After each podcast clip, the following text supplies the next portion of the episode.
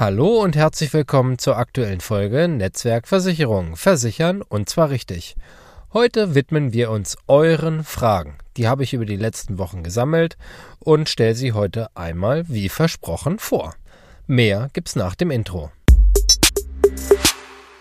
Die letzten Wochen habe ich immer schon mal gesagt, es wird eigentlich mal Zeit für eine QA-Runde, wie man neudeutsch sagt. Also nichts anderes als Question and Answers oder Fragen und Antworten. Bevor wir dazu kommen, will ich aber noch ganz, ganz liebe Grüße loswerden. Meine Schwägerin Daniela hat heute einen runden Geburtstag und wir waren heute in Celle und haben zusammen gefeiert. An dieser Stelle, liebe Daniela, herzliche Grüße und alles Gute noch einmal zum Geburtstag an dich. Jetzt aber zu den Fragen. Marcel hat gefragt, wie funktioniert die Stufung beim Auto nach Unfällen? Erstmal funktioniert es ja so, dass ich schadenfreie Jahre aufbaue, wenn ich ein Jahr unfallfrei unterwegs gewesen bin. Also steige ein mit Schadenfreiheitsklasse 0, abgekürzt SF0, bin ein Jahr schadenfrei unterwegs, SF1. Nach 25 schadenfreien Jahren habe ich SF25, habe ich nun einen Schaden, bezahlt die Versicherung und stuft mich. Das bedeutet, bleiben wir mal bei diesen 25 schadenfreien Jahren, nicht, dass ich eine Klasse nach unten gehe und dann wieder 24 schadenfreie Jahre habe, sondern in der Regel sind das irgendwie sieben oder acht Jahre, die ich dort verliere. Hinter den Jahren liegen ja die Prozente und die Prozente beinhalten nachher einfach den Beitrag. Das heißt, SF0 0 schadenfreie Jahre gleich 100% Beitrag. SF1 ist bei uns, glaube ich, noch 60% Beitrag. Und dann irgendwann später, je mehr schadenfreie Jahre ich habe, desto geringer ist dann nachher auch der Unterschied. Man kann da auch immer einen sogenannten Rabattretter einbauen, dass man einen Schaden im Jahr frei hat. Bedingung ist aber, dass man schon ein paar ähm, Jahre unfallfrei auf dem Buckel hat. Also die Stufung funktioniert nicht in einzelnen Klassen, sondern es sind dann meistens so sieben, acht Jahre, die dort abgezogen werden. Und ganz wichtig, da wird unterschieden. Einmal in Haftpflicht, alle Schäden, die ich bei anderen verursache, und einmal in Vollkasko. Schäden am eigenen Fahrzeug durch Selbstverschulden. Das ist das, wo dann auch immer meistens eine Selbstbeteiligung dann noch fällig wird bei den Schäden. Teilkaskoschäden, zum Beispiel Steinschlag, Kollision mit Tieren, haben keine Stufung zur Folge. Das ist nochmal ganz wichtig. Frage von Chris. Kannst du einmal etwas über Telematik erzählen? Ja, mache ich sehr gerne. Dafür ist ja der Tag heute. Telematiktarife sind die, die äh, gutes Fahren belohnen. Ähm, bei der Allianz funktioniert es so, es gibt also einen kleinen Stecker, beziehungsweise mittlerweile ist es so ein kleiner Block, der ins Auto gelegt wird und der koppelt sich über eine App mit dem Handy und der zeichnet das Fahrverhalten auf. Zeichnet also auf, wie bin ich unterwegs gewesen, zum Beispiel zu schnell. Kurvenfahrverhalten wird aufgezeichnet, auch zu welcher Tageszeit ich unterwegs bin. Und das wird dann nachher zusammengerechnet zu einem Ergebnis, das nach Punkten dargestellt wird. Also bei uns werden maximal 100 Punkte vergeben und bin ich bei 90 Punkten oder mehr, bekomme ich eine Goldmedaille. Passt ja gerade zu Olympia nach Gold, Silber und Bronze. Und schaffe ich es übers Jahr eine Goldmedaille zu erfahren sozusagen, dann bekomme ich 30 Prozent meines Beitrags zurück. Die einzelnen Tage werden aufsummiert zu einem Monatsergebnis und die Monate werden dann nachher zusammengezählt zu einem Jahresergebnis. Je besser und umsichtiger ich also gefahren bin, desto mehr Geld gibt es am Ende wieder zurück. Das versteckt sich hinter den Telematiktarifen, die äh, immer beliebter werden und sich gerade bei jungen Leuten, die eine relativ hohe Prämie zahlen müssen, halt echt cool auswirken. Nochmal ein Hinweis an die Nachbarschaft, wenn ihr euch wundert. Ich sitze ja gerade in meinem Auto, wie ich das so häufig mache, und ich habe ein rot leuchtendes Mikrofon. Ist nämlich gerade eine Nachbarin vorbeigegangen und hat ein bisschen komisch geguckt, weil es das Einzige ist, was hier in der Straße noch äh, leuchtet. Also ich nehme den Podcast auf. Gut, nächste Frage. Sarah fragt, ich habe zwei Unfallversicherungen. Eine hatten meine Eltern noch für mich abgeschlossen, das wusste ich aber nicht. Welche soll ich nun behalten? Relativ allgemeine Frage. Ich habe sie auch direkt an dich beantwortet, Sarah.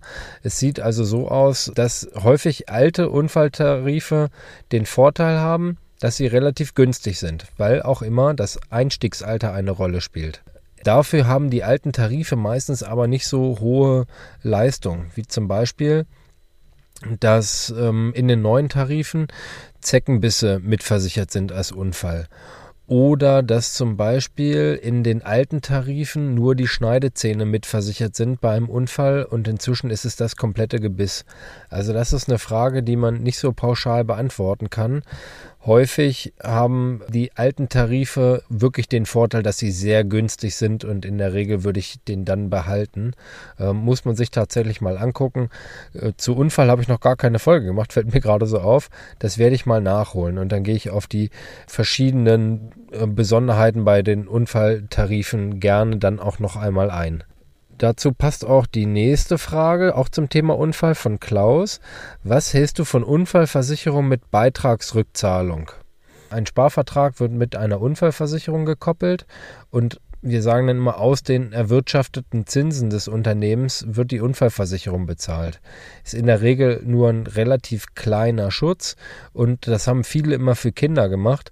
Äh, mit einer Laufzeit von dann 18 Jahren zum Beispiel beim Neugeborenen oder dann ein Zweijähriger 16 Jahre und dann gibt es mit 18 da ähm, ganz gute Kohle raus. Hat aber folgenden Nachteil, wie ich immer feststellen durfte. In der Zwischenzeit gibt es ja den Führerschein mit 17. So, und dann wird die Kohle zum Beispiel für einen Führerschein dann auch mit 16, 17 benötigt. Und da kam der eine oder andere Kunde dann mal ins Büro und sagte so, jetzt hätte ich gerne die Kohle aus der Versicherung. Ja, die ist aber auf 18 Jahre gerechnet. Also ich selber mache das relativ selten, oder eigentlich auch fast nie, weil ich ein Freund von Risikotrennung bin und sage, mach doch eine Unfallversicherung und mach einen Sparvertrag daneben. Hat aber durchaus seine Daseinsberechtigung, wenn man der Typ ist, der nicht möchte, dass sein Geld gefühlt monatlich in den Gully fließt. Also wenn ich eine reine Risikounfallversicherung habe, bezahle ich ja auch nur die Risikoprämie und wenn nichts ist, ja, dann ist alles gut eigentlich ähm, und es ist aber halt auch nichts. So, und ähm, es gibt viele Kunden, die dann sagen, nein, ich würde lieber ein bisschen mehr bezahlen und bekomme dann am Ende der Laufzeit was wieder, einfach um ein besseres Gefühl zu haben. Und dann ist es für denjenigen dann auch, auch sinnvoll, wenn man sich dann damit einfach besser fühlt. Dann haben wir Nico.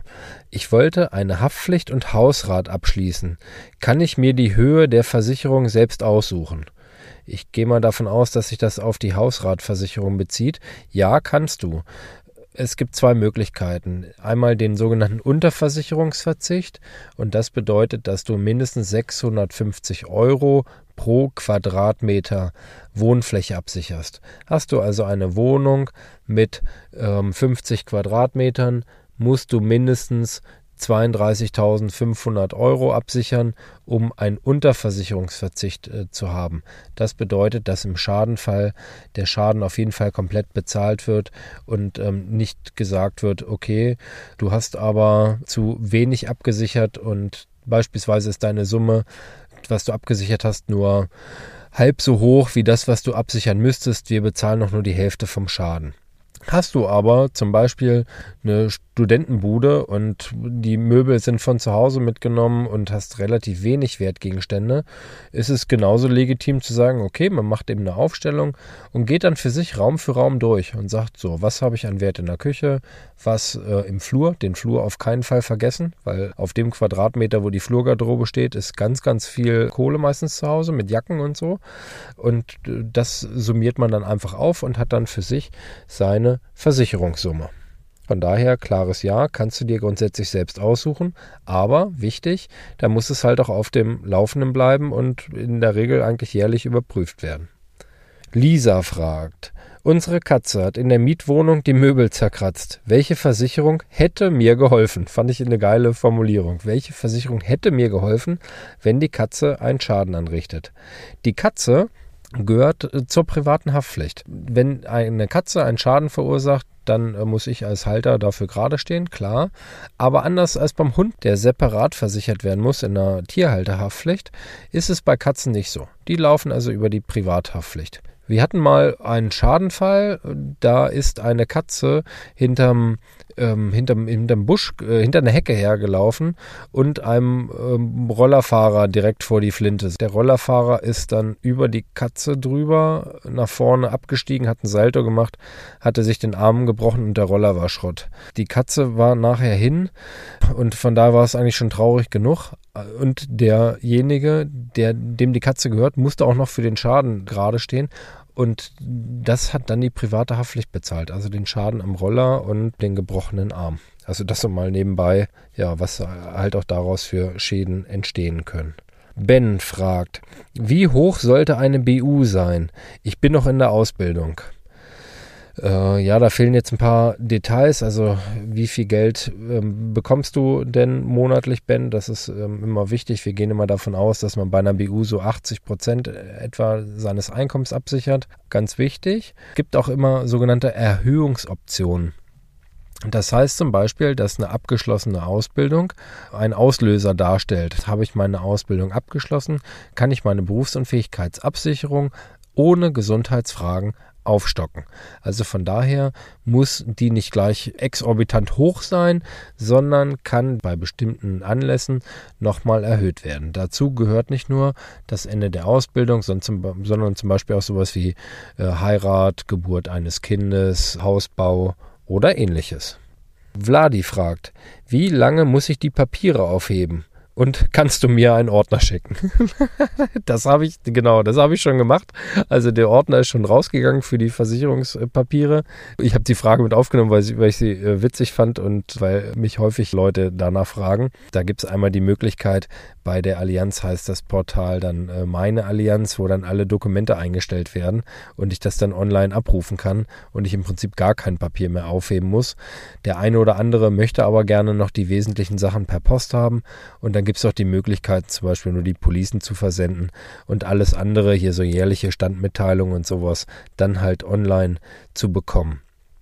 Die Frage, wie lange muss ich die Papiere aufheben, kann ich daher ganz ehrlich gar nicht so genau beantworten. Ich weiß gar nicht, ob das auch zehn Jahre sind. Aber wie gesagt, auf der anderen Seite brauche ich sie eigentlich gar nicht aufheben, weil ich zum Beispiel für alle meine Kunden auch sämtlichen Schriftverkehr zu allen Verträgen einsehen kann. Und das wird bei anderen Gesellschaften genauso sein. Also wäre eigentlich die kurze und knappe Antwort, eigentlich brauchst du gar nichts aufheben der eine oder andere wird jetzt äh, wahrscheinlich sagen, um Gottes Willen, was erzählt er denn da? Ich habe es häufig bei älteren Kunden, die, wo ich dann sehe, da sind äh, sechs, sieben Versicherungsordner und ich frage dann, soll ich mal durchgucken? Und nachher bleibt irgendwie noch ein halber über und die Leute sind total schockiert und ich sage, der Rest kann eigentlich ins Altpapier. Das bringt die moderne Zeit halt einfach mit sich. Zwei Stück habe ich noch. Simon Warum hast du nur Frauen im Büro? Fand ich auch eine geile Frage. Passt aber tatsächlich, weil sich kein Mann beworben hat. Nein, ähm, ich finde, Frauen sind äh, wesentlich empathischer, äh, haben wesentlich mehr Einfühlungsvermögen als Männer. Und von daher glaube ich einfach, dass Frauen unseren Job sehr gut beherrschen, obwohl er doch sehr stark männlich dominiert ist, weil sich, glaube ich, ganz viel da immer noch auf den Verkauf dann nachher richtet. Und ja, so die klassischen Macho-Männerberufe wie dann auch Versicherung oder Autoverkauf oder so, da sieht man relativ wenig Frauen. Ich persönlich finde aber, dass durchaus da die Damen einen ganz großen Vorteil haben und das funktioniert bei mir im Büro sehr, sehr gut und heißt aber nicht, dass ich nicht auch mal ähm, einen Mann bewerben kann, weil demnächst werde ich mal wieder eine Stelle ausschreiben. Und äh, abschließend habe ich noch mit aufgenommen von Lena.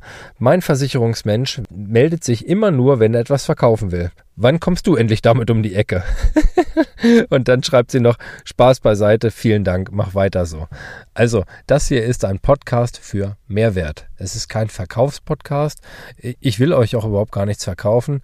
Ich sage ja auch mal zu meinen Kunden, liebe Leute, von mir gibt es alle Infos, die Entscheidung nachher triffst du selbst.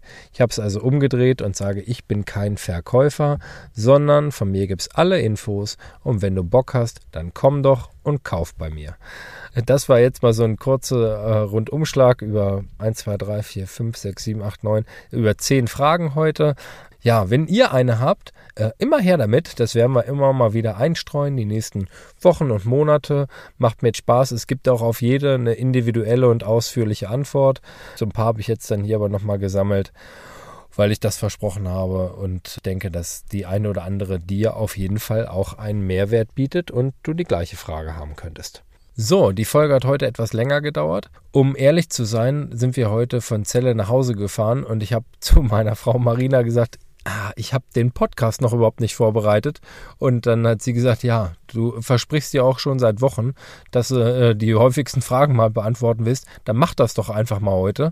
Und somit habe ich das hier gemacht und damit gehen liebe Grüße auch noch an meine Frau Marina. Und in diesem Sinn, tschüss Tim.